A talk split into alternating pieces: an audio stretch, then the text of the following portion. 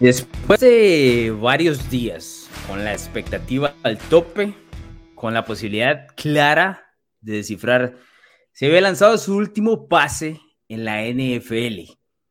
Hemos llegado al final de una novela que tenía los ojos del fútbol americano encima.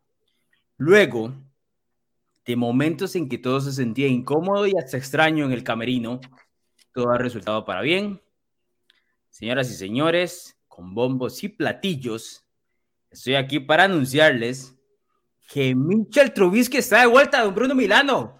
Michel mariscal de campo de los Pittsburgh Steelers. ¿Qué carajo ha pasado?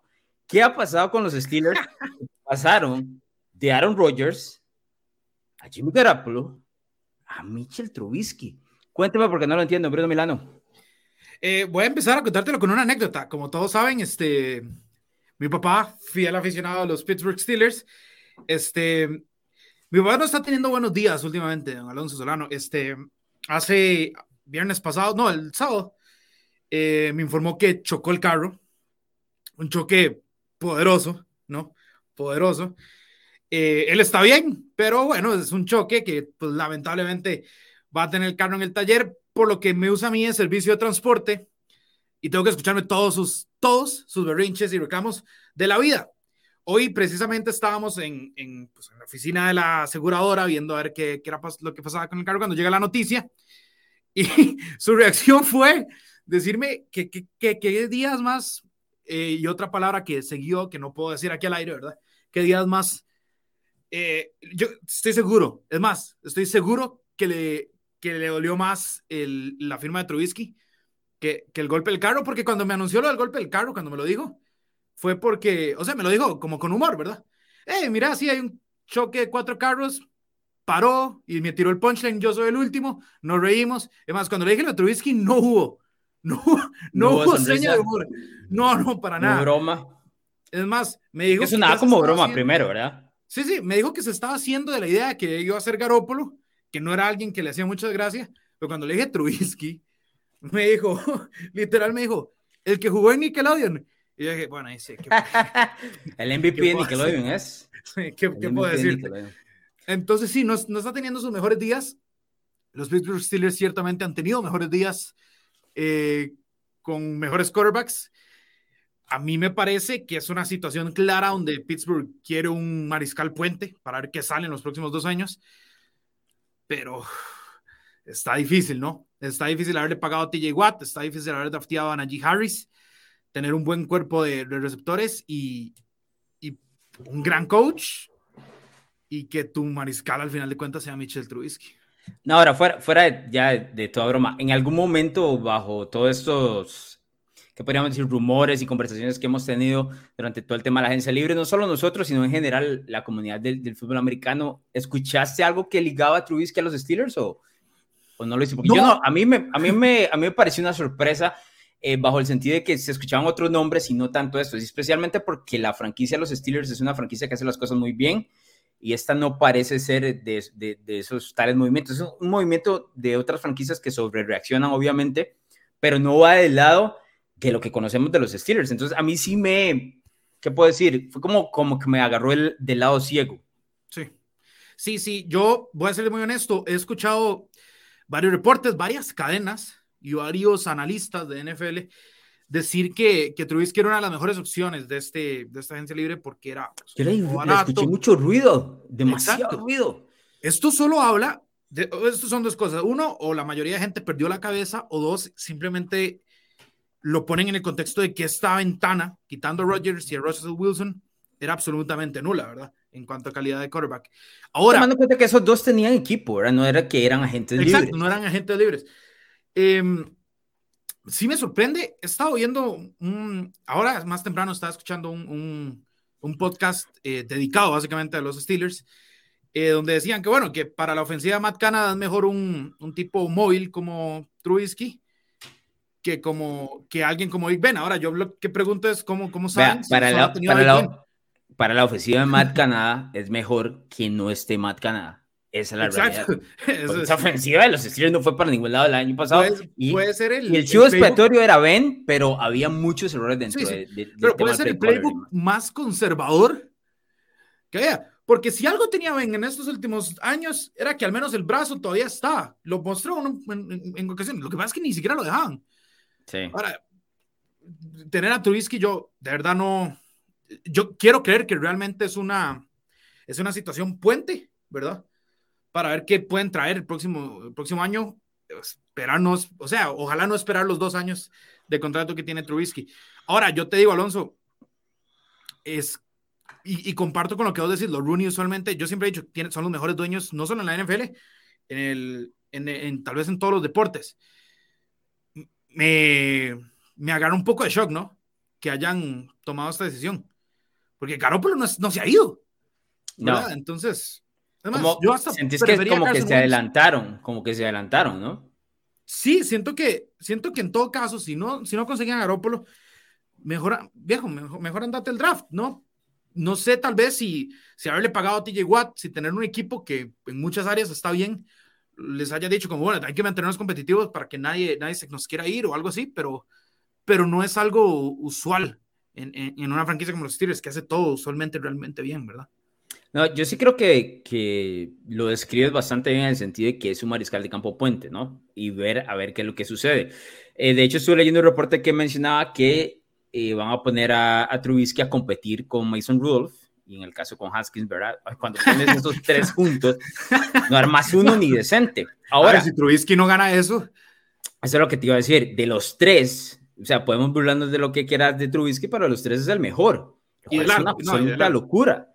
Es una absoluta locura. Pero sí, es, sí está bien lo que mencionas en el sentido de que es un mariscal de campo puente basado en el hecho de que eh, pues no es el mariscal de campo franquicia. Entonces lo que haces es tratar de ver qué es lo que consigues con él si encuentras algún tipo de, ¿qué podríamos decir?, de consistencia en estos próximos dos años. Voy a darte los datos, creo que los tengo aquí. Son dos años para Trubisky con un valor de 27 millones de dólares eh, por los dos años con eh, incentivos, lo que significa que son 14.2 millones garantizados por dos años. Eh, básicamente uh -huh. un valor de 7, 7 millones de dólares por un mariscal de campo, el cual es un valor relativamente, o sea, es increíblemente bajo. Sí.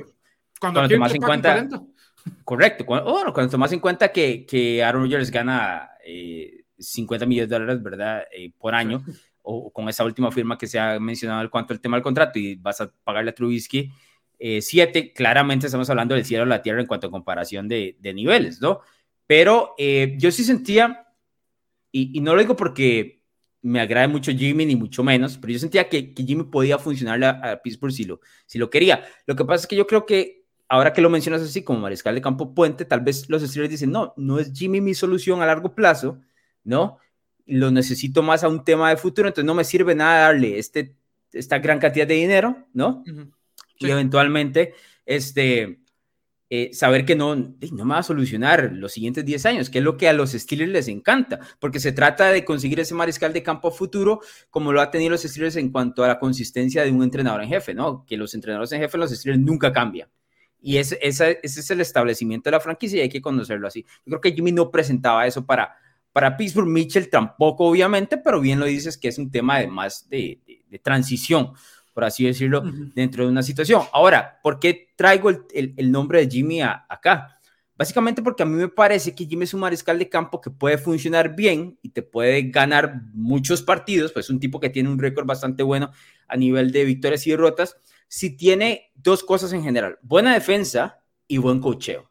Y en Pittsburgh existe esa iniciativa, existe esa fórmula. Entonces le imprimís un mariscal de campo de esta magnitud, que Jimmy tampoco es un novato ya, tiene su camino, no es nada espectacular ni mucho menos, no quiero que me malinterpreten, pero está dentro del promedio de la NFL y el balance medio de la NFL. Entonces yo creo que eso le pudo haber comprado a los Steelers la oportunidad de poder eh, competir de una manera más directa con el resto de los equipos dentro de la AFC Norte, ¿verdad? Porque en la AFC Norte, más allá de los Steelers que ahora entran a la batalla con Trubisky, tenés dos de los mariscales de campo más jóvenes y que más han ganado en los últimos años. El caso Burrow, que ya estuvo en el Super Bowl el año pasado, y Lamar Jackson, que también, más allá de toda la gente que lo critique, sigue siendo un, un tipo que ha tenido éxito sí, con, demás. con los Exacto, con los Ravens.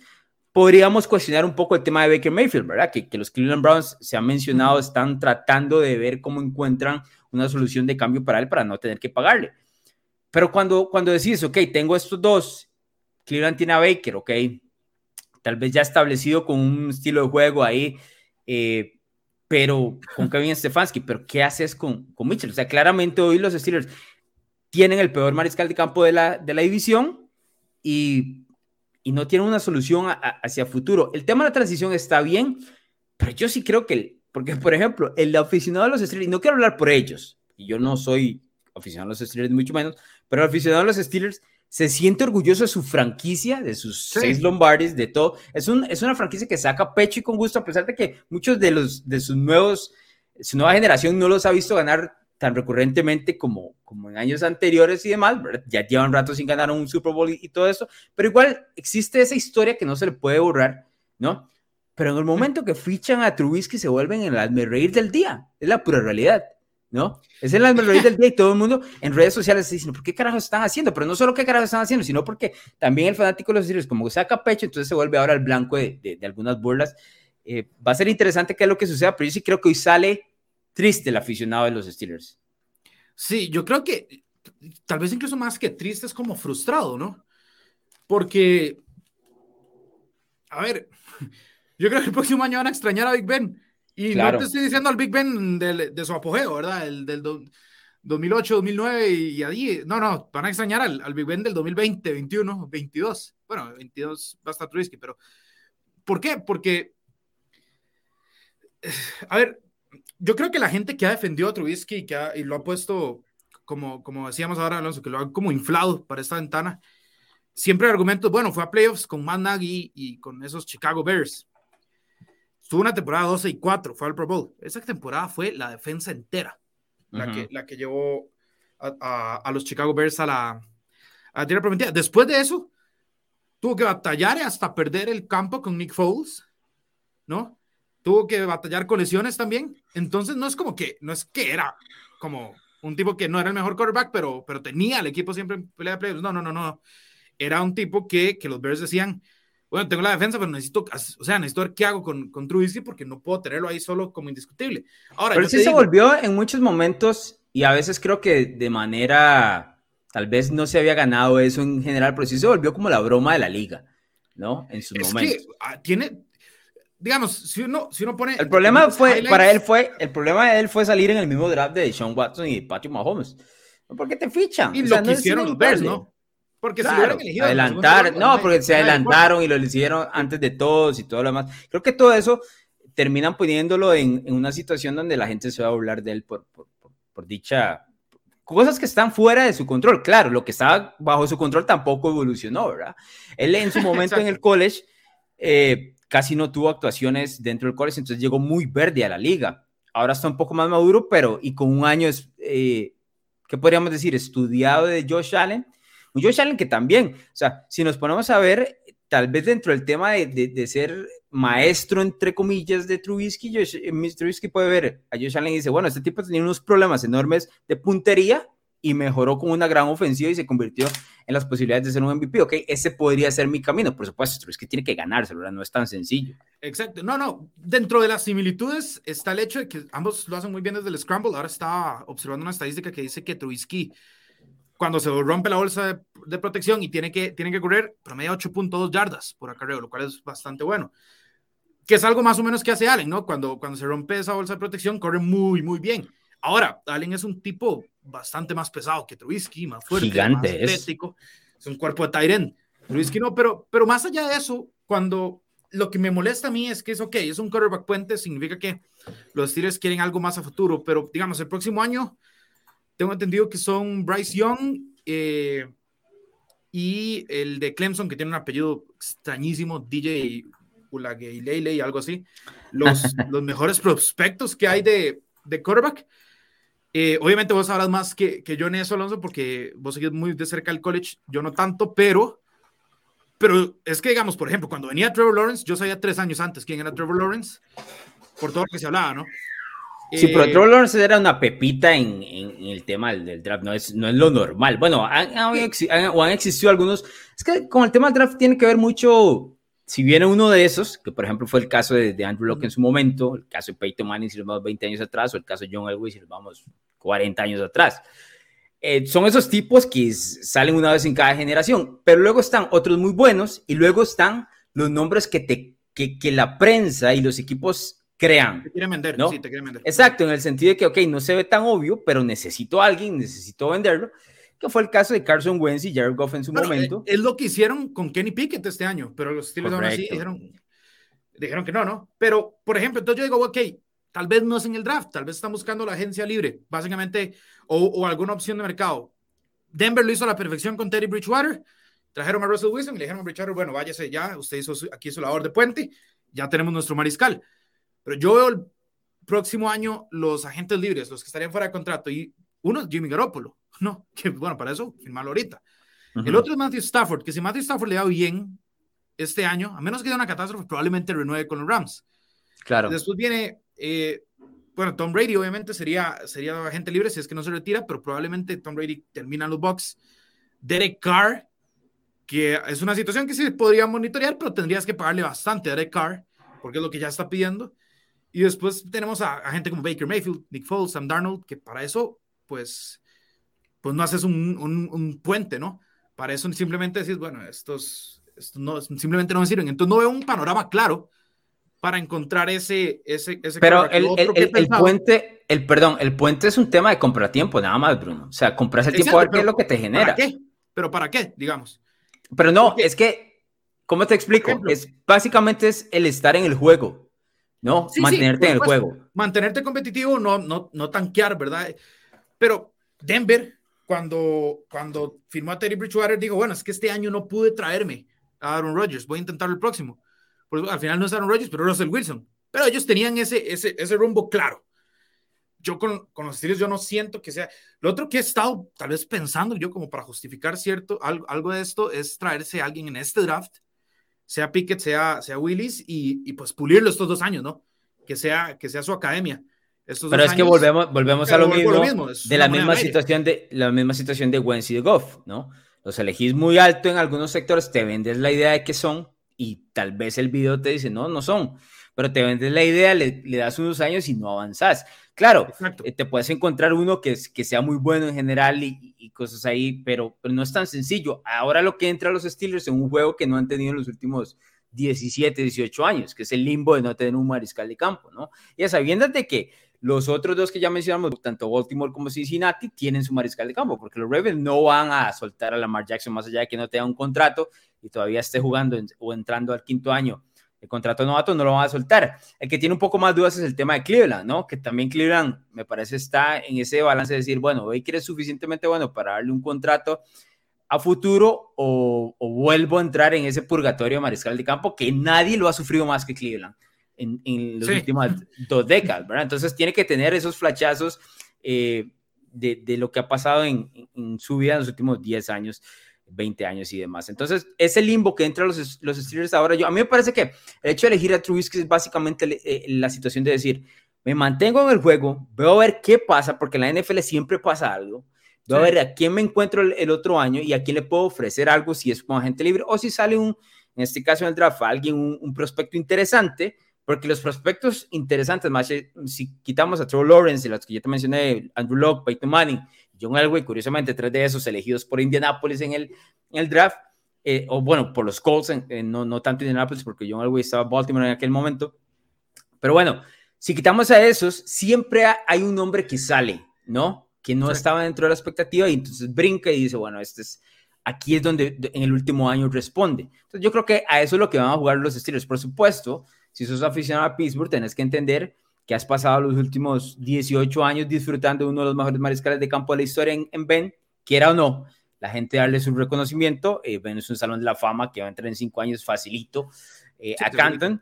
Entonces, ahora te toca del otro lado. No significa que no pueda, eh, vuelvo a repetir, lograr un, un, mariscal de campo, pero con el tema es solo mantenerse en el juego para saber qué es, dónde estoy. O sea, estoy ahí, no soy tan, no soy tan mal equipo ¿Estoy a un quarterback o tengo que.? Exacto, pero estoy ahí, pero, pero también el tipo es barato, ¿me entiendes? ¿Me entiendes? O sea, si sí, lo comparas con el resto. Eso sí, eso sí es cierto. Entonces, no. entonces ahí puedes jugar, puedes montarle un super equipo y ver qué logras. Claro, si vas a la americana y ves solo los mariscal de campo y vas a entrar a la pelea con Mitchell Trubisky, no puedes sacar como mucho pecho.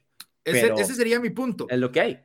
este equipo de los Steelers, así como está ahorita, con Trubisky en la NFC, yo tengo es un equipo de playoffs. Compite, claro, compite. No, no, no le va a ganar a, a, ah, Tampa o a los Rams, ¿verdad? Pero es un equipo, ni a los Niners, pero es un equipo que va a Puede ser un séptimo, un sexto, ¿no? Exactamente. En la FC, en la FC, cuando uno ve que quitando la FC Sur, básicamente el resto de los equipos tiene casi que tres equipos que pueden contender a playoffs.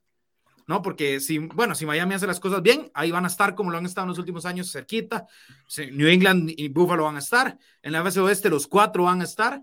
Y en la, y en la, y en la Norte, Steelers, Baltimore, eh, bueno, en teoría el equipo de los, de los Browns va a competir y, y por supuesto los Bengals que acaban de llegar a un Super. Entonces, cuando vos ves el panorama, decís, y viejo, yo te voy a decir algo, ¿no? Estoy muy preocupado con Najee Harris porque ¿Qué era lo que vos decías cada vez que Najee Harris tenía un acarreo el año anterior? Que era sufrido. Y el tipo eh, o sea, el tipo sangre sacaba cada yarda. Alonso estuvo en 980 snaps, es el 84% de los snaps. Este año supongo que va a ser aún, aún más el juego terrestre de los Steelers, en especial cuando se den cuenta que Trubisky no puede soltar el brazo o hacer algunos pases que Ben todavía podía hacer el tipo me lo van a quemar, me da demasiado miedo un escenario McCaffrey, voy a ser muy honesto. Eh, yo siento, es que yo, yo no siento, más allá del, del, tema puente, creo que es lo obvio, no siento más, más motivos para hacer este, este movimiento por Trubisky. No, sí, sí tiene mucho sentido el, que sea un mariscal de campo puente. O sea, es la única manera, honestamente, de verlo. Por supuesto, siempre está la realización de que Trubisky puede superar las expectativas y ganarse el puesto y todo lo demás. En él sería el mejor escenario. Pero también está el escenario en que supera las expectativas, se gane el puesto, le den un mejor contrato y los que siguen nos demos cuenta de que, ok, no, seguía siendo Mr. Trubisky, ¿verdad? Entonces, es ese balance de saber qué es lo que realmente tiene. A veces los equipos se venden las ideas de que estos son y cuando en realidad no, no lo son. Tengo algunos mensajes de Bruno Milano. y Fred dice por aquí, un gran y sincero abrazo al papá de Bruno. Dice, pasar de Rogers al NPPN de Nickelodeon no debe ser muy fácil. Así es, eh, Francisco dice, yo cuando vi lo de Trubisky inmediatamente me fijé en el calendario para ver si era primero de abril. pues data, me alegra que no le haya pasado nada al papá de don Bruno, así es, está bien el papá Bruno, más allá de la noticia de los estilos. Se, le, se le robó la bilis, pero eso no es producto del choque, es producto de, del front office de los Steelers. Así es. Este, tengo varios mensajes sobre el tema de Tom Brady que ya vamos a comentar. Dice por acá, Alan, que a dónde crees que jugará Bobby Wagner. ¿Tienes una idea, Bruno Milanos? O por ahorita no. Vieras que no siento. Ah, justo cuando salió la noticia de Bobby Wagner, pensé en varios equipos, pero son equipos que tienen la posición de linebacker bastante bien, bien cubierta pero son equipos que yo diría a los que Bobby Wagner tal vez diga, bueno, yo quiero ir ahí porque Bobby Wagner está no, no, no en sus últimas últimas, pero tampoco está en sus primeras, ¿no? Entonces creo que quiere ir a competir. El problema es que muchos de los equipos que están compitiendo ya tienen un inside linebacker de, de mucha calidad, ¿verdad? Darius Leonard, eh, Fred Warner y demás. El, pero el equipo que se lleva Bobby eh, es un jugadorazo todavía. Sí, hablemos de el equipo que inmediatamente el lunes ha ganado la agencia libre por quién sabe cuántos años de manera consecutiva. Don Bruno Miranda, un aplauso a los Jacksonville Jaguars, campeones de la agencia libre una vez más.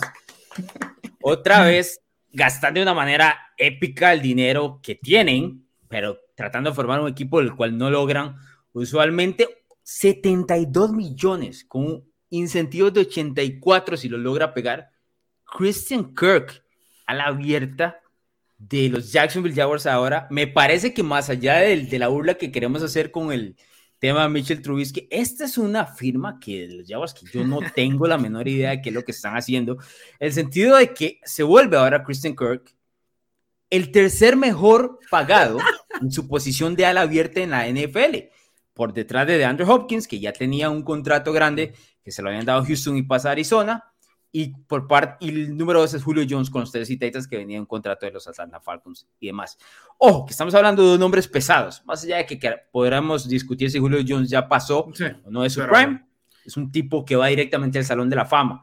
Pero Christian Kirk, en una posición donde ha tenido, si no me equivoco, el 78% de las jugadas como slot, que eso es una posición importante, pero eso no es la posición número uno dentro de ser un ala abierta o un receptor dentro de la liga. A esto le sumamos que también firmaron a Evan Ingram por un año con el promedio de 10 millones de dólares que viene de los, de los New York Giants, eh, un año saben, y a Say Jones, que es el ala abierta que estaban los Raiders y le dieron 30 millones. ¿Qué están haciendo los Jaguars?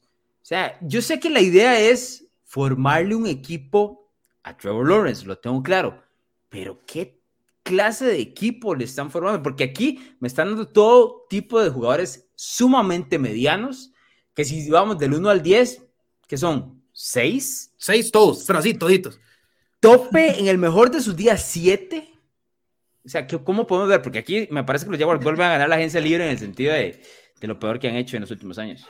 Es increíble, o sea, es, es realmente increíble yo entiendo que Tony Khan tiene muchos negocios, pero tiene que ponerle un poquito más de ojo a lo que hacen con, con los Jacksonville Jaguars, porque, porque es una locura.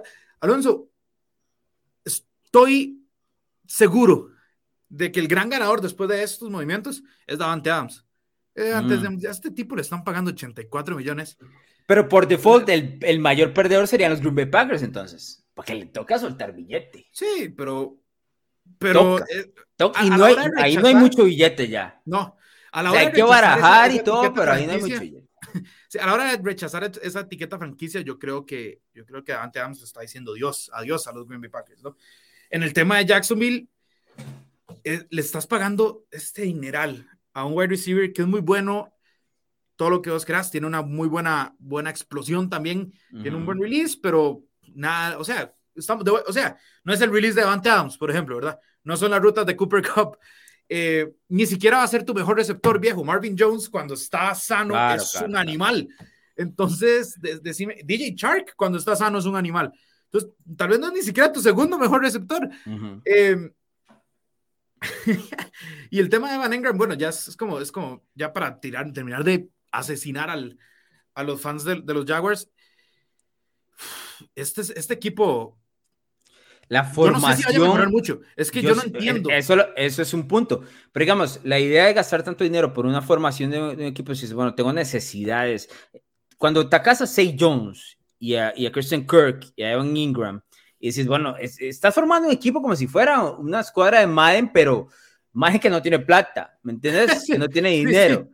Es, es, muy mediana, no está atacando necesidades directas. Me imagino que los Jaguars van a seguir gastando en otro tipo de necesidades, pero yo, veo, yo veo a tipos como Say Jones, a Kirk y, Ingram y dicen, ah, me van a dar este dinero, ¿en serio? No, voy, voy porque me van a pagar, ¿no? Claro, el, el contrato de, de el contrato de, de, Christian Kirk es de 39 millones garantizado, lo que significa que en dos años estaría ganando alrededor de 19, por ahí 19.5 millones en general, lo cual entendés que no es ese inflado de 84. Sí. Pero si en aquellas cosas se llegara a dar los 84 millones, ¿cómo las para un tipo de esos es tal cantidad? Por supuesto, luego en el tercer año, muy probablemente los Jaguars corten a Christian Kirk, porque así funciona la NFL.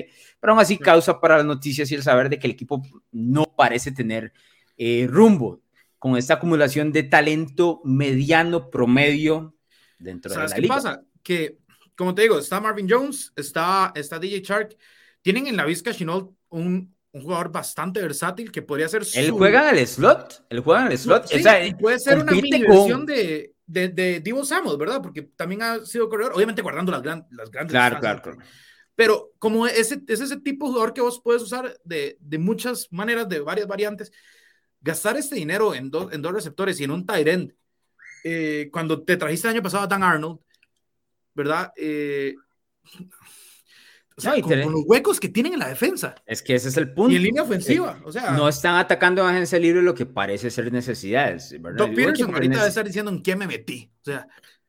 No, pues yo me imagino que algo tiene que tener ahí de, de voz, un poco Peterson. Lo que pasa es que Trent Balky es conocido como gente general, estuvo en San Francisco como uno de los peores en ese, movimiento. O sea que Trent Balky eh, tuvo por ahí algún tipo de éxito cuando estaba Jim Harbaugh y demás, pero, o sea, esto no tiene ningún sentido. Ir a, ir a trabajar a Jacksonville en este momento no tiene eh, eh, mucho sentido. Claro, como te digo, estos wide receivers y a las cerradas y otro tipo de jugadores a nivel ofensivo y demás, de promedio que les están dando esta cantidad de dinero, no va a decir que no nunca. Los toma. O sea, cuando Say Jones, cuando Jones iba a agarrar 30 millones de dólares, olvídate. Eh, entonces los van a tomar. Dice por aquí Gabriel, bueno, primero Francisco nos dice, eh, los Jaguars odian a los Packers, es la única explicación porque Davante Adams ve eso y dice, el tipo vale eso y yo valgo lo que vale Wisconsin. es correcto lo que dice Francisco, lo que decía Bruno también, ¿verdad? Con el tema de, de Davante Adams. Habrá que ver porque los Packers, yo creo que muchos equipos están entendiendo que el tema del tope salarial eh, es como manejable, ¿no? Antes era como muy cerrado, la gente decía, no, es que me quedan 50 millones y no gasto más. Ahora con estos años vacíos que hemos mencionado en otros programas, puedes tomar dinero del, del o, montar los contratos pagándoles dinero a futuro, con dinero del tope salarial a futuro, entonces tomas como prestado, por así decirlo. En algún momento, por supuesto, el tope salarial les va a cobrar, pero si estás en una situación donde puedes tomar ese dinero y quieres ganar ahora, pues es de, los mejores escenarios, que es lo que ha hecho un poco Green Bay con todo el tema de Aaron Rodgers y demás, y me imagino que por ahí mandar con, la, con Davante Adams. Ahora que hablamos de la NFC Norte y los Packers, nos dice por aquí Gabriel que si le dieron mucha plata, es decir, mucho dinero a Kirk Cousins, reestructuraron a 35 millones de dólares, si no me equivoco, a, a Cousins. Eh, aquí lo habíamos hablado hace cuánto fue, Bruno, tres semanas tal vez. Más o menos, sí, sí, sí creo que fue el programa después del Super Bowl que, que, conversamos lo de Russell Wilson y lo de Kirk Cousins, y yo te decía que era un muy buen momento para, para Minnesota para dejarlo ir, especialmente como estaba el tema del mercado, eh, donde los mariscales de campo, bueno, los equipos están sedientos, son mariscales de campo, voltean a ver a un lado al otro y no encuentran grandísimo talento, pero Minnesota se sigue casando con ese tema Cousins, pero bueno, ahora reestructura y todo lo demás, me, me causó gracia dos cosas. Uno, la noticia llega exactamente como sándwich luego de la noticia de Tom Brady, ¿no? Es así, no sé si has visto, por ejemplo, aquí en Costa Rica sucede y donde suceden los grandes escenarios de, otros países y demás. Cuando la gente está exaltada es cuando tienes que meter la mala noticia. No sé si recordás, antes decían, eh, ganó la selección de Costa Rica aquí. Ah, ya va a subir la gasolina.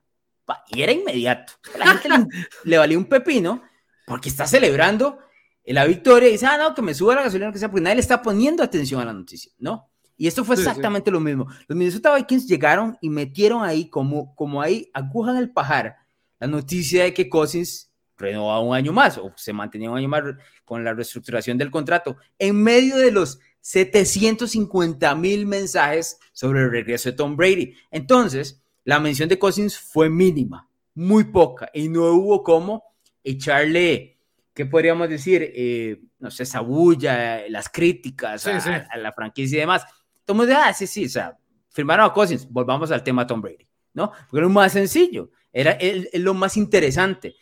Y los, lo número dos que me llamó la atención es que Kirk Cousins mandó un tweet, despuésito también, que decía, ya reestructuramos el contrato, estamos listos, lo único que nos queda es ganar el Super Bowl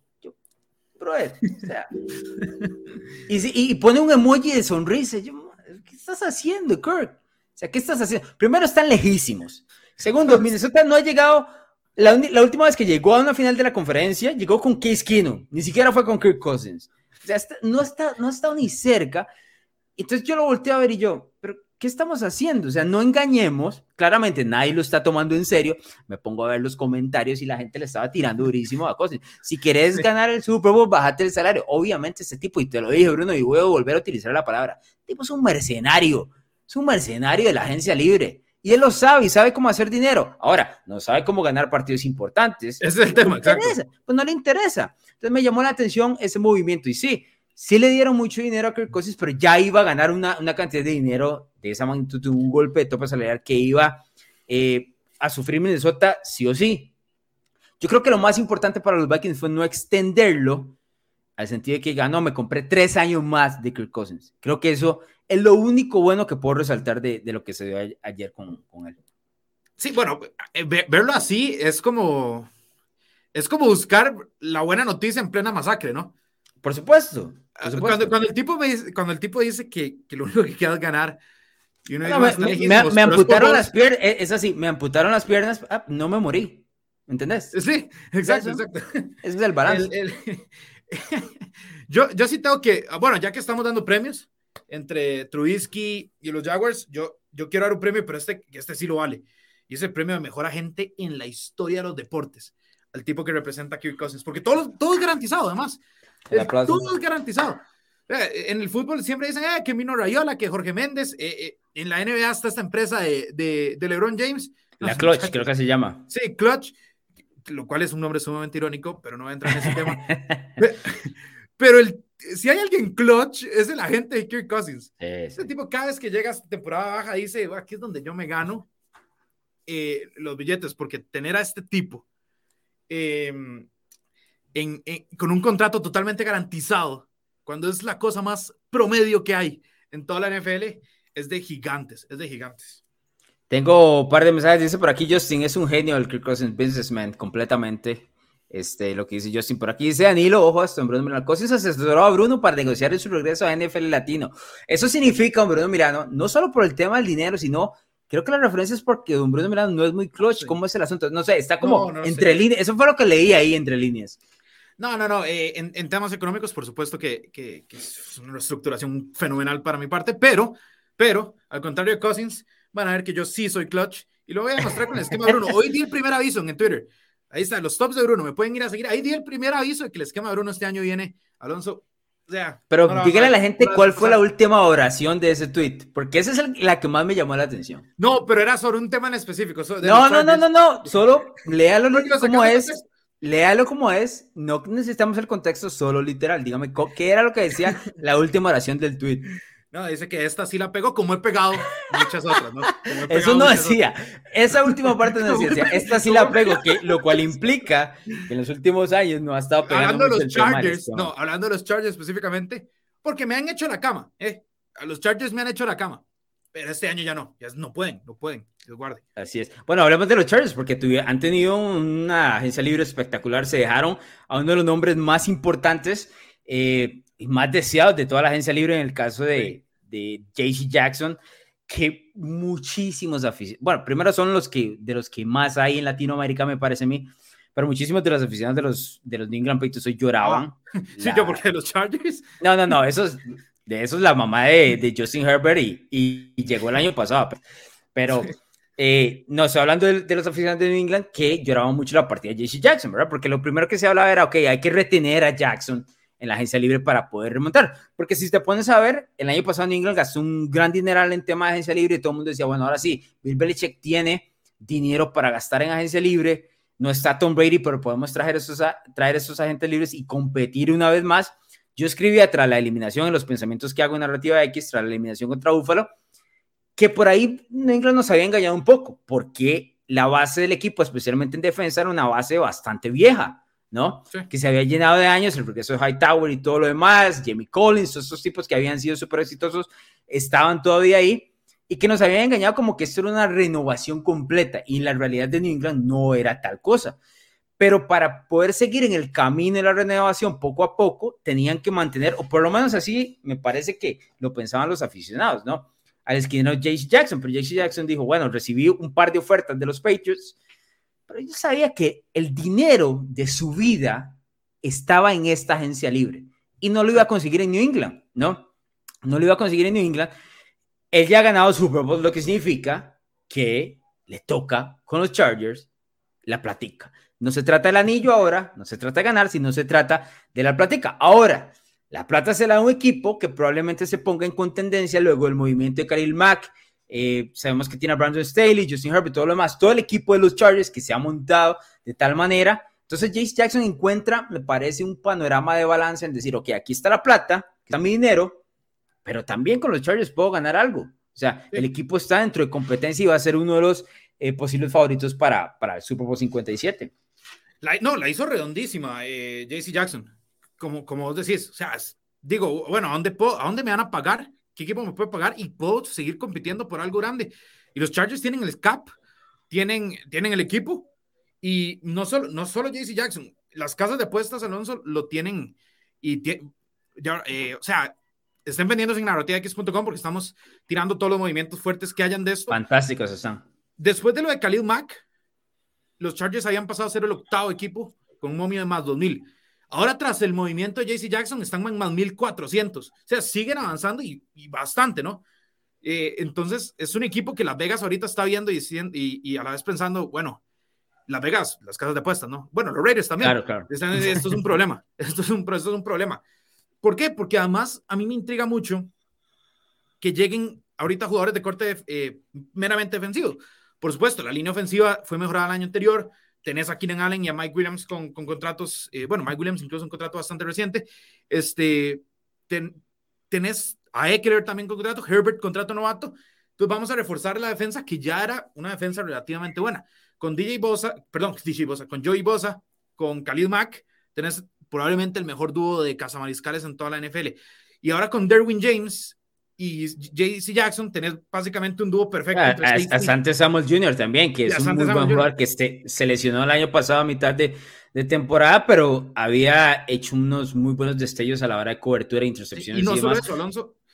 El tema es que Brandon Staley hizo su nombre por tener la mejor defensa en la NFL con los Rams como coordinador defensivo.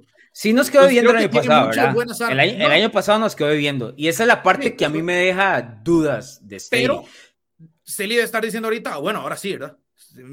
Como, como dice. No tiene cuándo, no sea, digamos, si no es en este, ¿cuándo? Tiene que ser este, porque si no, ya después él puede ver su trabajo un poco más. Este, el tercer año es el clave, ¿no? Pero, pero este segundo año es para asegurarse que ese tercer año no va a ser con la, con la soga al cuello. A mí sí me llama. Es que tiene un equipazo. Claro, es que eso es lo que te iba a decir. Me llama la atención en el sentido de que a veces decimos, bueno, es que los equipos tienen que invertir más porque su mariscal de campo está en un contrato novato. Eso es lo que está haciendo Los Ángeles. Sabe que Justin Herbert en, unos dos años va a tener que pagar esta millonada de dinero porque es un tipo fenomenal dentro de su posición. Y dice, no, pues tengo que aprovechar que tiene contrato novato, me sale sumamente barato y el tipo es un fenómeno que puede ganar ya. Nos recordemos en el caso de Seattle, cuando llegó al Super Bowl, tenía la Legión del Boom y todo. Russell Wilson estaba en contrato de novato en su momento. Entonces tenía este equipazo, exacto, tenía este equipazo y tenía un grandísimo mariscal de campo precoz para, para su posición y su edad y todo lo demás, que es lo que la misma situación de Justin Herbert. Entonces, ¿qué es lo que tiene que hacer Los Ángeles? Ir con todo, a sabiendas de que está en una división cabrona, digamos. La división está durísima. ¿Pero qué va a hacer? ¿Dejar de competir? No. O sea, porque si los Chargers dicen, bueno, es que ahora tengo que enfrentarme a Patrick Mahomes y a Russell Wilson, o sea, los Chiefs tienen que decirme, bueno, ahora tengo que enfrentarme a Russell Wilson y a Justin Herbert. Y, entonces, y, lo mismo con Denver, tengo que enfrentarme a Mahomes y a Justin Herbert. O sea, va por ahí, ¿no? Lo único que hizo ahora Denver con la llegada de Russell Wilson es comprar esa silla para poder sentarse en la mesa, ¿no? Con estos dos equipos dentro de la AFC Oeste. Pero tenés a este tipo magnífico y dices, voy con todo en, en, la agencia libre, voy con todo y me traigo a estos tipos. Entonces, esa parte me encanta del parte de los Chargers, tengo que mencionar, porque claramente hay una intención de ganar ya. La única duda que me deja es que los boletos de la confianza con Brandon Staley, una vez llegase de los Rams, bajaron el año pasado. Eso es inevitable. Porque el tipo cometió muchos errores y los Chargers perdieron muchos partidos por su terquedad. Porque antes perdían los partidos porque Anthony Lynn no sabía manejar las cosas. Brandon Staley sabe manejar muchas situaciones, pero él mismo se considera, me parece, más inteligente de lo que es. Y dice, no, yo voy al fútbol americano de otra manera. El fútbol americano tiene algunas reglas no escritas que uno dice, no, pero tienes que despejar aquí. El tipo no despejaba.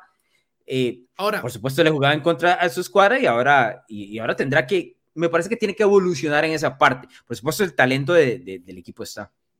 Sí, ahora, volviendo al tema que mencionaste hace, hace unos segundos, Alonso, de bueno, yo me tengo que enfrentar a Mahomes, yo me tengo ahí lo que vos decís es, bueno, si yo tengo un mariscal que se puede dar taco a taco, ¿verdad? Tú a tú, el, el tema es cómo puedo hacer que el otro mariscal sufra un poco más, ¿verdad? Mm. Creo que nadie está en mejor posición ahorita en esa edición que los Chargers para hacer sufrir al resto. Que tenés a Khalil Mack por un lado, tenés a Joey Bosa, tenés una buena secundaria, que, o sea, es, es como decirle, ok, nos podemos matar en igualdad de condiciones con los quarterbacks, pero yo no tengo igualdad de condiciones, te quiero poner la vida un poco más difícil. Los, los, los Broncos, si vuelve Von Miller, tienen otra vez a Von Miller y a Bradley Chubb, eh, tienen a Patrick Surtain, un buen, un buen esquinero y demás, entonces pueden decir, bueno, aquí estamos, ahí en todo caso son los Chiefs, probablemente contra Real Matthew, que se vaya, los, los Chiefs deben decir, yo, y yo solo tengo a Chris Jones, ¿no? Entonces, en ese tema... Eh, eh, estoy de acuerdo, no, estoy completamente de acuerdo. Creo que lo que había montado Denver en los últimos dos años era eso Denver montó un equipo para poder detener a Patrick Mahomes. Esa era la única idea.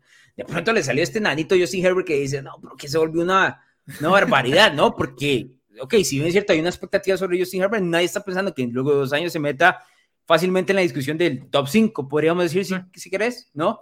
O sea, podríamos discutirlo arriba abajo. Bueno, ahora con el regreso de Tom Brady, pues como que se estrechó eso un poquito más, ¿verdad? Hay que hacerle campito al viejito, porque va en, el top 3, quiera o no.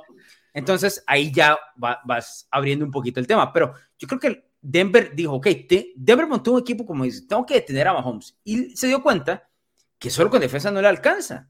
Entonces dice, no, necesito la otra, ahora un mariscal de campo. Pero bueno, Denver se pone en la fila con una buena defensa que tal vez no fue lo que se esperaba el año pasado, y ahora con un mariscal de campo de calidad. Mismo hablas con los Chargers. Estamos hablando de dos equipos que tienen fortalezas en los dos costados del balón.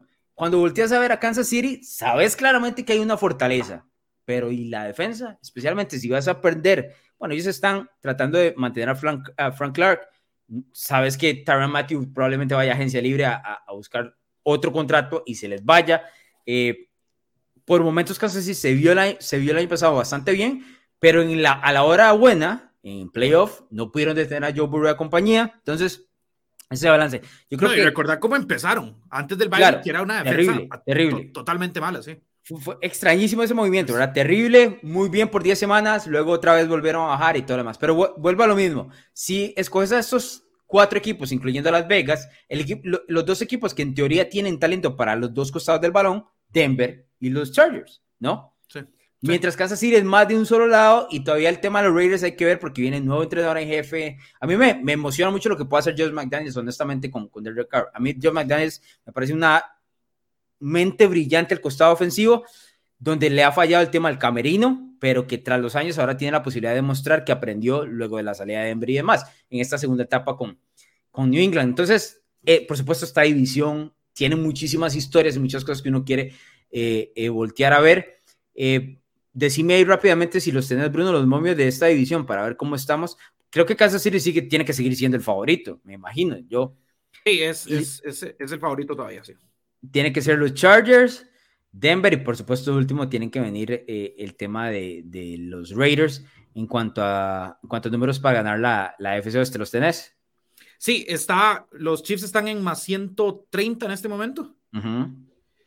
Eh, los Broncos están en más 240. Siguen, siguen, por encima. Los Chargers están en más 280, muy cerca de los, Broncos. Y los Raiders sí están bastante más regateados en, en más 1000.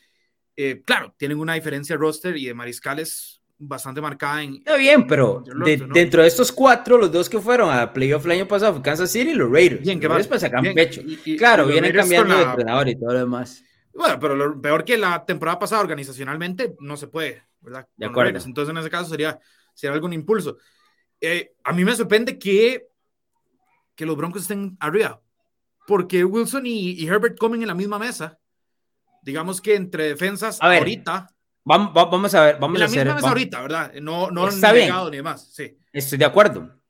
Pero vamos, te hago esta pregunta. ¿En realidad comen en la misma mesa o queremos que Herbert coma en la misma mesa? Digamos, tenemos el suficiente lo suficiente de Herbert como para decir así se sientan en la misma mesa o no. Eh, porque, porque Herbert tiene momentazos absolutamente brillantes y hay, y hay situaciones eh, complejas a la hora de hacer pases un poco más cortos o de ganar partidos en, en, un nivel donde no necesita un bombazo de 80 yardas, no se necesita eso, donde tal vez queda de bien. Entonces yo a veces me pregunto, si Herbert es una realidad o queremos que sea una realidad. El talento está, es que no quiero que me malinterpreten, el talento está, el tipo es fantástico, pero yo no sé si hemos visto lo suficiente, la consistencia, como para decir, ah, sí, se sienta como un Russell Wilson facilísimo. Ahora, digamos, hace unos minutos me dijiste que Herbert era tipo top 5 si, si, lo, lo puedes meter ahí si lo, vendes, es que es lo mismo. Lo mismo con Russell Wilson. De acuerdo, estoy de acuerdo. esa es la misma categoría. Ahora, si me hablas de la carrera en general, delegado, no, eso es otro tipo tiene dos Super Bowls, ha ido a postemporada casi todas sus temporadas menos la última, siempre ha estado sano eh, y sin línea ofensiva. Pero, este es el detalle, digamos, si, si, yo soy una franquicia en necesidad de un quarterback y me ofrecen a los dos, yo ahorita escojo a Herbert por cuestiones de edad, por cuestiones de contrato, por cuestiones de, de potencial. Ah, estoy de acuerdo, estoy de acuerdo. Entonces, es básicamente lo que, lo que quieras lo que quieras buscar es la situación en la que esté tu franquicia. A mí, a mí lo que yo, yo lo que siento es que también la gente se olvidó de lo bueno que es Russell Wilson por lo mostrado el año pasado. Russell Wilson en 2020, en, el, inicio del 2020, la mitad del, del, 2020 estaba dentro de las listas de posibles candidatos de MVP. Se cae en la segunda parte, tiene un mal este 2021 con lesión, el tema del dedo y todo lo demás. Pero, por ejemplo, dices, no, es que ya viene para abajo. Que no decíamos exactamente lo mismo el 2019 de Tom Brady, que venía para abajo. Sí. Sí, sí, y entonces, boom, de un pronto llega a otro equipo, recupera su confianza, le dan las armas que necesita y despega, ¿no? Entonces, a mí me ponen, por favor, un punto y seguido con el tema de Russell Wilson. O sea, yo estoy dispuesto a esperar a ver qué es lo que va a hacer, como para decir, no, ya lo mejor pasó, yo no creo. Eh, ni la edad, y me parece un tipo fantástico. Está, yo subí unas, el top 10 que tuvo NFL Network, lo subí en página de Facebook eh, hace unos días. La jugada de Russell Wilson es una barbaridad. Ah, no. Bueno, ¿qué te he dicho yo desde, desde, que entré a NFL Latino, verdad? Él es el hombre, el hacedor de milagros de la NFL. Porque lo que hace, teniendo en cuenta lo que tuvo que sufrir para hacer lo que hizo en temas de, de scrambles, de, de, improvisaciones, de hacer pases sobre la marcha, ¿verdad? Es una locura. Lo que pasa es, que yo sigo insistiendo en que creo que el roster, en que creo que el roster está, es, que es un roster mejor que el de los Chargers. Las armas que tiene Wilson no son malas, pero las armas que tiene, que tiene, pues, este, ¿cómo se llama? Herbert, son mejores, ¿no? El, la presión que pueden hacer los Broncos es buena.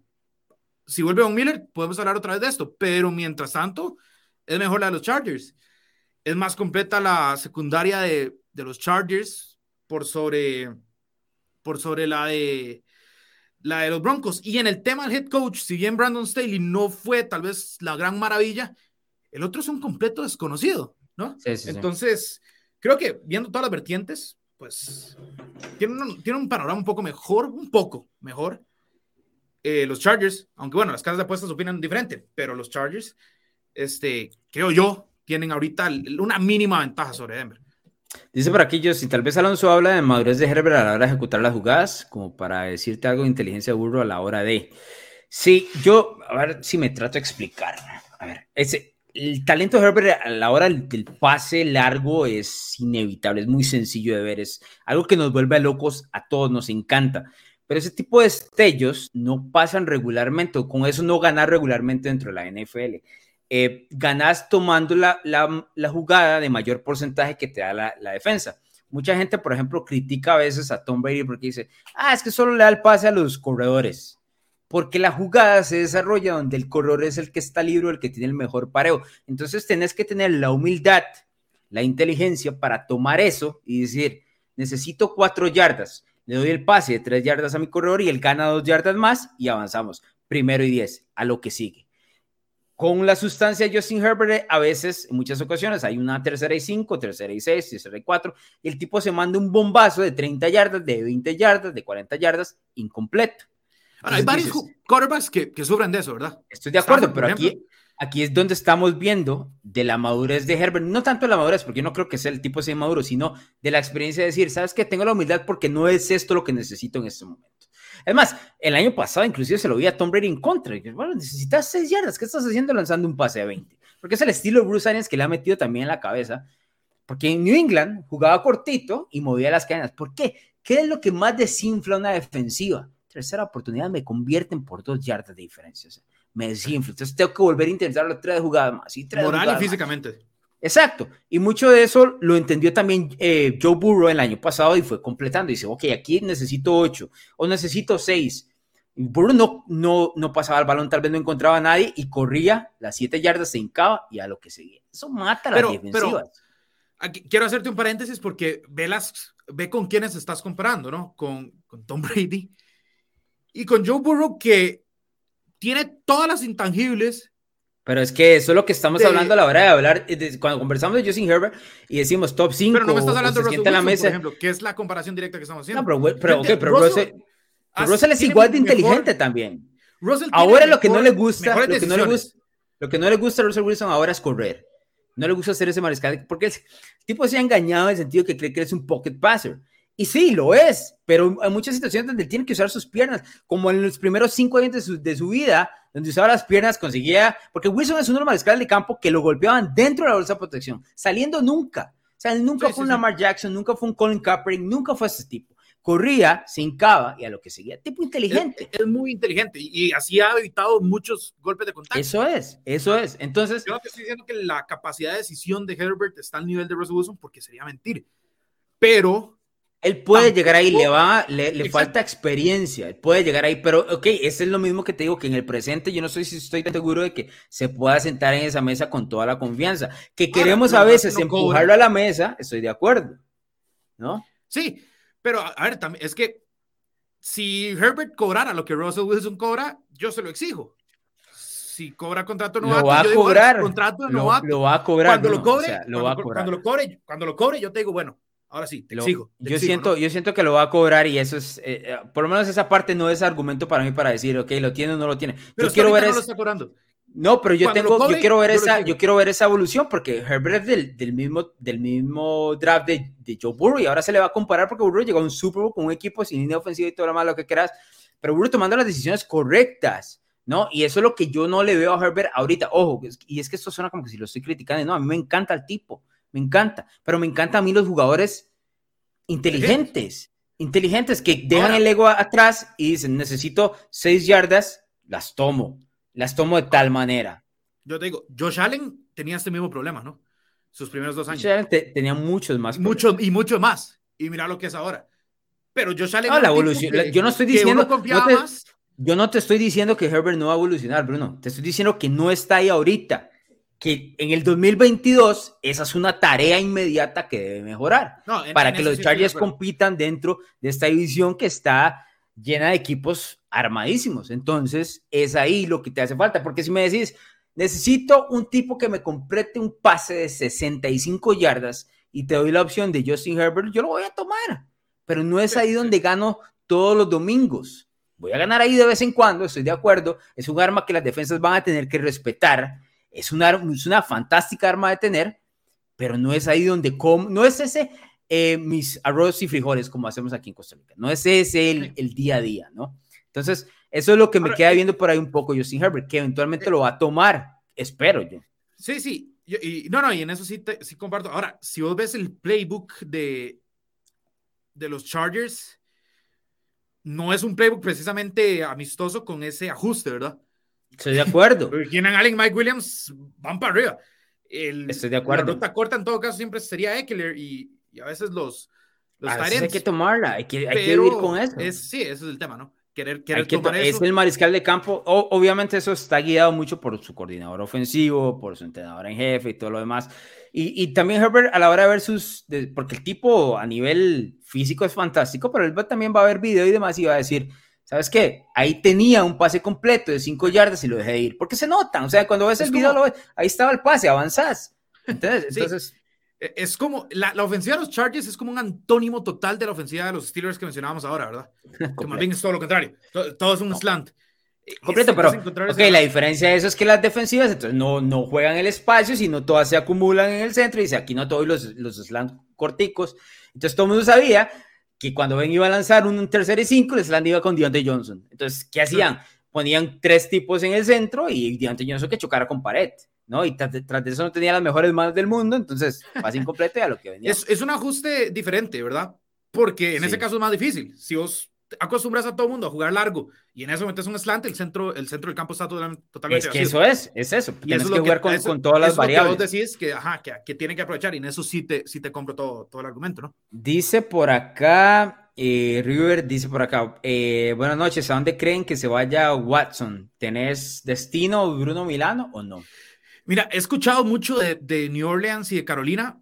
Lo que pasa es que si, bueno, primero New Orleans, yo no sé cómo, iría, cómo haría con el tema de espacio salarial. Y, y el tema Carolina, si yo soy de Sean Watson, digo, ¿por qué me iría ahí? No es un equipo que esté armado para competir. No es, no es y, y en, mi, mi, en mi visión está Tom Brady otra vez, entonces no quiero, no, no veo por qué meterme ahí. ¿Pero a dónde te vas a eh, meter entonces? O sea, no hay muchos espacios donde puedas elegir. Eh, porque ahora está bien, Tom Brady, sería... Brady regresó, pero la NFC Sur tiene un mariscal de campo ahorita.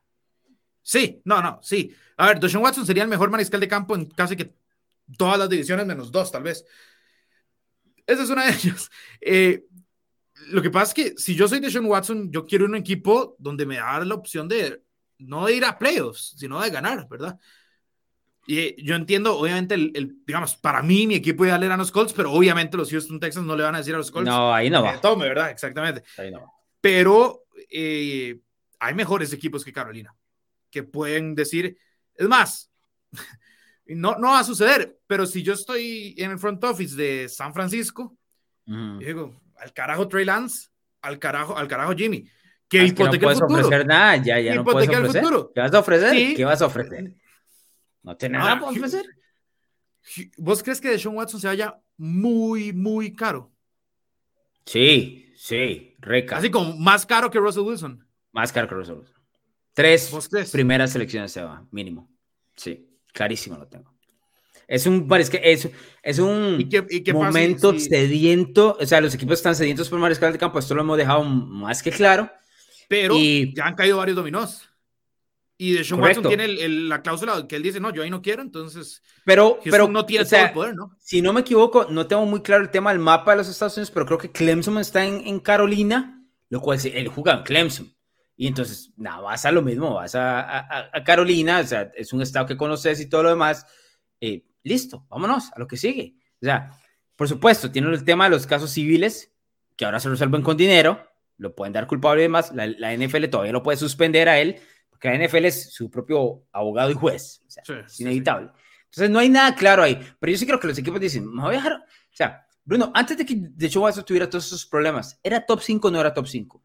Ah, no, era, era top 5. Listo, vámonos. Pero no se debate. Das tres selecciones de, primer, de primera ronda por el tipo, los das. Obviamente estamos hablando de un tema meramente deportivo, ¿verdad? O sea, y no quiero, no quiero sonar, eh, ¿cuál sería la palabra? Ajeno al dolor de las posibles víctimas, que tengo que dejar claro que, que la palabra clave ahí es posibles, ¿verdad? Que hay todo un tema legal por detrás de esto que la justicia va eventualmente a resolver. Pero ya en un tema meramente deportivo, el tipo vale estas las tres selecciones y es un tipo re joven, completo, ganador en college, que Houston no le dio lo, lo, suficiente para, para darle un equipo competitivo. Yo soy los Panthers y yo voy a por todas. Porque, ¿qué, voy, ¿Qué voy a hacer en el 2022 con Sam Darnold? Nada. Estoy, por supuesto, dentro de, de, una situación donde mi entrenador jefe, Matt Rule, está en la silla caliente, aunque nadie lo haya reportado. Una más. Sí, pero es un secreto a voces. Es el secreto peor guardado. Completo. ¿Qué es que haces más Pero no, vamos a por todas por, por el. y, no, y, tenés un, un, un, dueño impaciente. Porque el dueño de los Panthers es. Sumamente impaciente. Sumamente impaciente. Lo que pasa es que. Y, estamos cayendo, por eso es que siempre nos peleamos. Porque vos ves el, el tema del equipo, yo el tema del jugador. si, obviamente, si vos sos los Panthers y Deshaun Watson está, no me importa nada.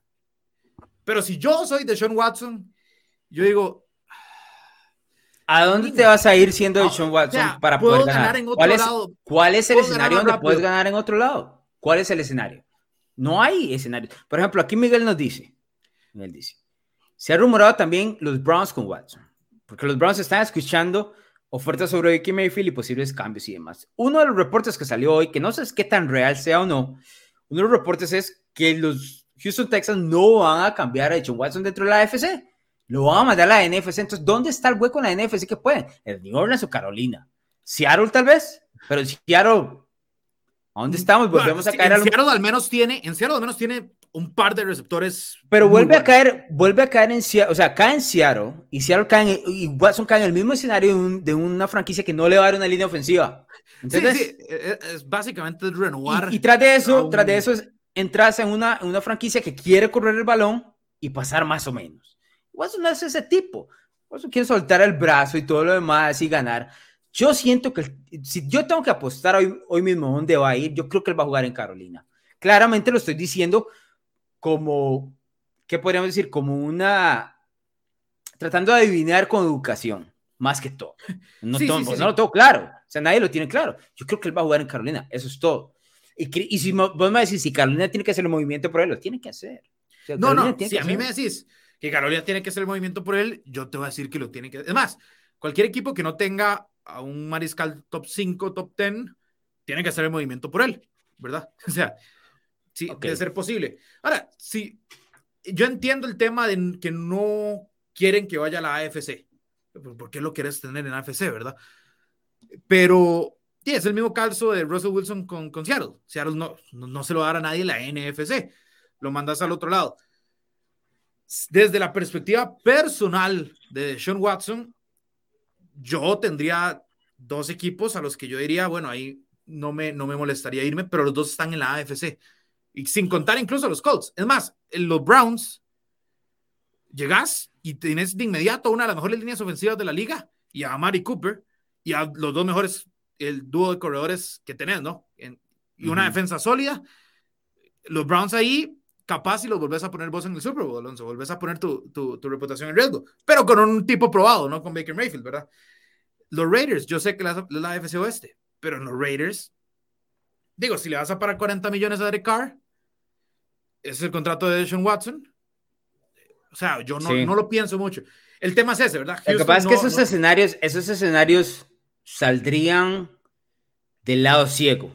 ¿A qué me refiero? No están claros, ¿no? A ver, que mover muchas piezas como para poder hacerlo. Alguien tiene que llenarse de valor y decir, sí, voy por él. Porque también está el caso de que llegue la NFL y te lo suspende un año, entonces te comiste el año sin, sin Watson, Watson jugando, eh, teniendo dos años fuera de la NFL, sin jugar, ¿no? Sí. Porque ese escenario puede suceder.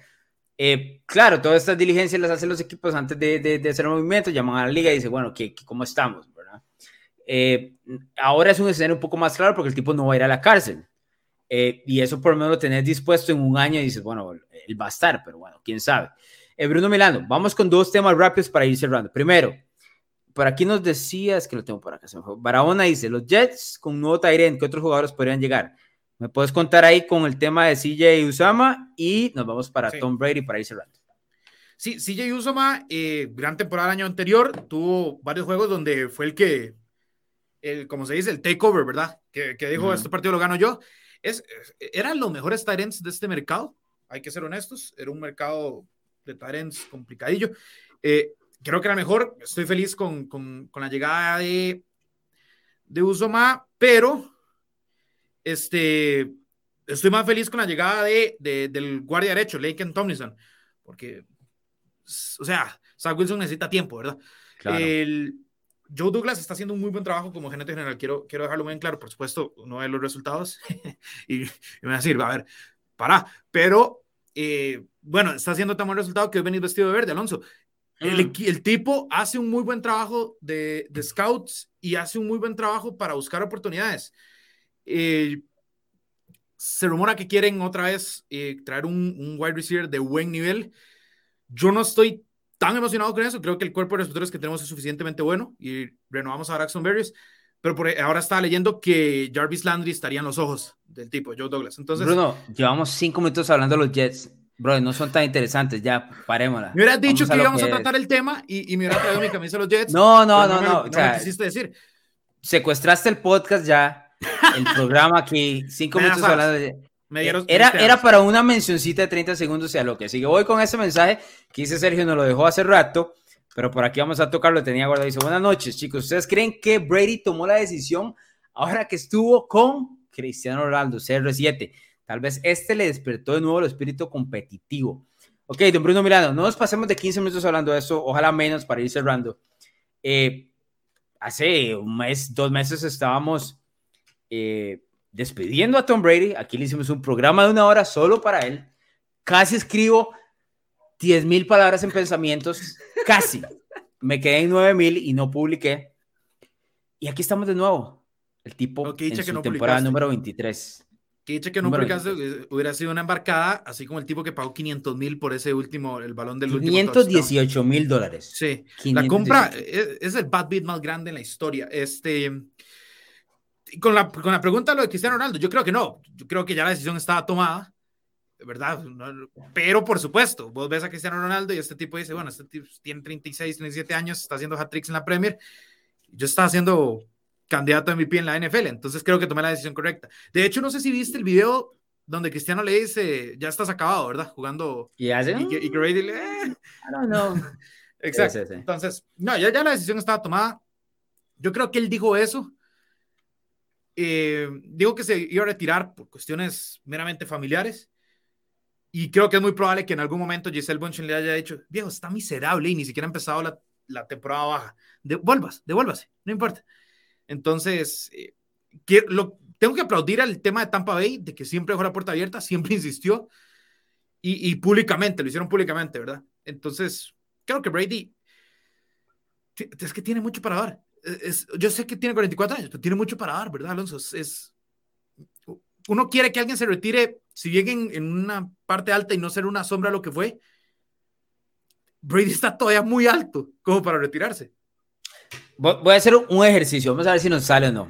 con el, la situación de batear o no. Si yo le pregunto a Bruno Milano, ¿quién es Bruno Milano? ¿Qué me dice? ¿Qué es lo primero que me dice? Hey, un obseso del deporte sería lo primero que se me viene a la cabeza, digamos. Y va presentación su personalidad va atado a tu trabajo, ¿no? Es tu personalidad. Directamente tu personalidad. Si vos decís, si vos le preguntas a Tom Brady, ¿qué él va a decir? Yo soy. Super Bowl. yo soy Super Bowl. yo soy mariscal de campo de la NFL. ¿No? Si me preguntas a mí, ¿qué es lo primero que digo? Bueno, yo soy escritor de ta, ta, ta, ta. El trabajo de uno está atado a la personalidad, brother. Eso es inevitable en la vida. Es lo primero que vos, vos te preguntas, ¿qué sos? Lo primero que pensás, sos en el trabajo, lo que te gusta. Y en el caso de Tom Brady está atado a las dos cosas. Entonces le decís, ¿quién es Tom Brady? Mariscal de campo de Tampa Bay Buccaneers, campeón del Super Bowl. Y es, tal vez esa no sea la respuesta correcta, pero eso está atado a su personalidad. Por eso es que a mí me parecía muy extraño que el tipo se había retirado, especialmente primero porque estaba volando. A sus 5 mil yardas lideró la liga en todas las estadísticas posibles. Le quitaron el MVP cuando no se lo tuvieron que haber quitado. Dices, no, me voy a retirar ahora para ir a hacer familia. Bruno, ¿qué te he dicho yo? Y te lo dije, creo que fue el domingo cuando, cuando estuvimos eh, hablando sobre este tema, recién salido eh, del horno la noticia que Brady volvía. Pero todo el mundo quiere jubilarse, todo el mundo quiere jubilarse, hasta que te das cuenta que todos los días son sábados y te aburrís porque todos los días son sábados. Porque el sábado es fantástico? Porque tenés el de lunes a viernes te mataste para tener un tiempo libre. Pero cuando tenés todo el tiempo libre del mundo, te aburrís, carajo. Te aburrís. Entonces, obviamente, Tom Brady voltea a ver y dice, no, brother, tengo aquí en el calendario este, reunión con los padres del hijo tal, reuniones con el esto, tengo que hacer lo otro. Y volteas a ver y dice, no, pues si yo debería estar jugando fútbol americano, deberíamos estar preparando para la siguiente temporada, porque si vos me decís, ok, Tom Brady hoy está al nivel de Ben Roethlisberger 2021, eso es otra historia. Exacto. Pero no está en ese nivel, ¿no? Entonces, llega el, hombre y dice, no, pues yo, ¿qué, ¿qué tengo que estar haciendo yo? Nada en mi casa. Dice, bueno, es que quiero pasar tiempo con la familia, ¿no? Me pasa a mí, y lo voy a, a, nivel personal ahora, Ilan que tiene 11 años, yo paso tiempo con Ilan, pero cada, cada vez que él va creciendo, paso menos tiempo con él, porque se vuelve más independiente y va formando su propia comunidad de amigos y demás. Lo mismo le está sucediendo a los hijos de Tom Brady, es lo mismo. Entonces dice, si, el, si, los, si los niños pasan ocho horas en la escuela, ¿qué hace Tom Brady en esas ocho, horas? No, dices, no, yo puedo estar entrenando, llego a mi casa en la tarde, veo a mis hijos, tengo tiempo de calidad y puedo seguir haciendo lo que me encanta, ¿no? No voy a estar con Giselle haciendo nada en la casa. No. Entonces el tipo dice, dos meses, o sea, volteo a ver hacia el techo. No, brother, voy buscando, voy buscando regreso. Por supuesto, a mí me parece, honestamente, que los movimientos de, de Adam Schefter, de Jeff Darlington, lo empujaron a él a tomar una decisión. como si le costara el balance, ¿no? Pero, pero en el balance me refiero a la primera, a la del retiro. Como, Porque si notas, todos los jugadores, y esto lo ha dicho Gronkowski muchas veces, pero los primeros, los primeros dos meses, luego la temporada regular, nadie quiere saber nada de fútbol americano, pues están muertos. Les duele todo. Entonces, que dicen, no, quiero descansar. Entonces, no puedes tomar una decisión correcta cuando estás en ese estado. Y sí, nunca tomes una decisión cuando estás extremadamente feliz o extremadamente triste. No tomes una decisión eh, emocional. Y eso me, parece que le sucedió en ese momento. Cuando ya se tranquilizó y dijo, ¿qué es esto? O sea, tengo todo el tiempo del mundo, tengo todo el tiempo del mundo, obviamente voy a hacer otra cosa. O sea, me regreso al fútbol americano. Me parece que ese fue el pensamiento. Y luego, solo como para empujar el último, el último pensamiento, llega Old Trafford, ve a Cristiano Ronaldo haciendo un hot trick y todo el mundo con una completa alabanza Dice, ¿qué estoy viendo yo este tipo jugar? Si yo podría estar recibiendo las mismas alabanzas de aquí en septiembre.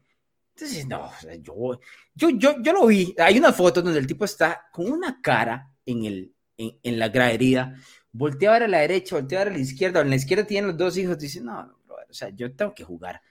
Ocho horas después hace el anuncio el regreso y se acabó esto. Por dicha lo tenemos de vuelta. Fantástico para mí que haya regresado, la verdad. Que el tipo, el, el tipo dice que tiene unfinished business. No, no sé cuáles. No sé cuáles. Pero bueno. Tiene más Super Bowls que cualquier franquicia. Y el tipo dice que hay cuentas pendientes. ¿qué, ¿Qué más va a hacer? Entonces, no solo es eso, es el tema de que ahora Tampa Bay se puede rearmar. Porque cuánta gente se iba a ir de Tampa Bay. Dicen, bueno, ya no está Brady, no me va a quedar aquí. Eh, bueno, vos, tus Titans iban a firmar a, a, Gronkowski, ese era el, gran rumor. Ahora los Titans deben estar diciendo, ¿en qué momento este tipo? ¿Por qué no me apuré más con la firma? Y, y todo esto... Las redes sociales de los equipos que habían puesto, por ejemplo, los Jets pusieron, es mejor, hace dos meses, es mejor que esto sea real, el retiro. Sí. Hoy, y, ahora pusieron un 9 también. buenísimo. Eh, yo, eh, volviendo al, al, a la dinámica esa que hiciste eh, cuando empezaste a hablar de Brady, Alonso, yo creo que Brady se vio al espejo y dijo, bueno, ¿qué soy yo? Y dijo eso, mariscal de fútbol americano. Claro. Y Gisela a la par le dijo como, la respuesta tenía que ser papá de los chiquitos. No. Y Brady, y Brady le dijo, no, no, no. Es, yo si yo, si yo voy a, digamos, si yo voy a vivir 90 años, estoy diciendo, y voy a ser honesto, yo espero trabajar hasta el último de mis días, haciendo lo que me gusta, ¿no? Claro, si estoy trabajando cargado de deudas y haciendo lo que no me gusta, ya eso es otro siempre. Pero el tipo está haciendo lo que le gusta. ¿Por qué voy a pasar yo a tener siete días de sábado? Sea, no tiene ningún sentido. El golf es bonito, pero llega un punto donde te cansas y dices, no, o sea, demos a otra cosa. Y, claramente la identidad de Tom Brady está atado a ese juego, lo cual a mí me parece va a ser muy difícil que él tenga un siguiente, una siguiente etapa. Trató de mostrar este, una marca de ropa y todo. Eso no es, eso no es, viejo. Eso es jugador de fútbol americano, vuelvo a repetir, si él hubiera, estado a nivel de, Peyton Manning en el último año, a nivel de Ben, otro, eso es otra cosa, porque el juego te está diciendo, ya no perteneces. Ya te fuiste, sí. Pero aquí no es. No, exacto, el mismo ese no es ese el escenario. Entonces, ahora estamos de vuelta. Yo te lo dije cuando hicimos el, programa de una hora de, de que lo que más me perturbaba el retiro era saber que nunca más lo voy a volver a ver jugar. Me toca verlo otra vez. Yo soy el más feliz de que haya regresado. no me interesa, y te voy a ser muy honesto, no me interesa si no vuelvo a ganar un partido playoff en su vida. No me interesa. Con solo ver esa espiral perfecta estoy feliz, estoy feliz. Ojalá pueda competir y todo lo más, pero si no gana, está bien. No tiene absolutamente nada más que mostrar. Entonces, aquí estamos recibiendo, por supuesto, años extras de un tipo que para los que somos fanáticos de él, ¿no? Y de su carrera y todo lo demás, fantástico. Es claro, sus haters hay que estar vomitándose, vomitándose. Eso es otra cosa. Aaron Rodgers debe estar vomitándose. Aaron Rodgers debe estar vomitando. ¿De el camino libre? No solo eso, tiene que estar vomitándose del que todos los mariscales de campo y todos les quitaron el, el, protagonismo. Desde Russell Wilson hasta lo de Tom Brady, porque la noticia de Rodgers de estar con Green Bay y tirarlo con el show de Pat McAfee todo era para reventar las redes sociales. Y Wilson se lo quitó y luego Tom Brady reventó cuando no había nadie. No, o sea, tremendo, tremendo. Pero bueno, no sé si hay algo más que agregar, don Bruno Milano. Si no, vamos a cerrar. No, no, no. Eh, nada más este, decirle a todos que estén bastante atentos a todo el contenido que estamos poniendo en Narrativa X, no solo .com, no solo la página web, sino también en los distintos canales de podcast y video como YouTube, Spotify y Apple Podcast, no solo en NFL Latino, sino de varios deportes más. Y estamos, que sigan la red de NFL Latino, precisamente Twitter para el minuto a minuto, ¿verdad? De, todo lo que pasa en esta agencia libre. Y nada más recordar, Alonso, que no hemos ni siquiera abierto el año nuevo de la NFL y ya estamos no sé si, vieron, está, estaba hasta sudando porque, porque estaba así como loco viendo el teléfono y demás por, por todas las noticias que hay. Entonces, eh, nada más recordarles poner esa campanita para que no se pierdan absolutamente nada y eh, que ya viene la agencia libre y viene el draft. Entonces, la temporada baja es todo menos baja realmente. Entonces, para que estén atentos a todo, a todo lo, que, lo que sucede. Así es, y suscribirse en las diferentes plataformas de Narrativa X, en el podcast en Spotify Apple, o por supuesto en los canales de YouTube, para que puedan encontrar, si no lo ven en vivo el programa, porque a veces salimos cuando sale, eh, sucede algo fuera de serie, como lo que sucedió este lunes en toda la agencia libre, el regreso de Tom Brady, cuando pasa el tema de Russell Wilson, si no lo encuentran en el momento en vivo, por supuesto, siempre, como dicen en inglés, on demand, cuando usted quiera escucharlo en Spotify y Apple Podcast. Así que es, nos escuchamos en la próxima.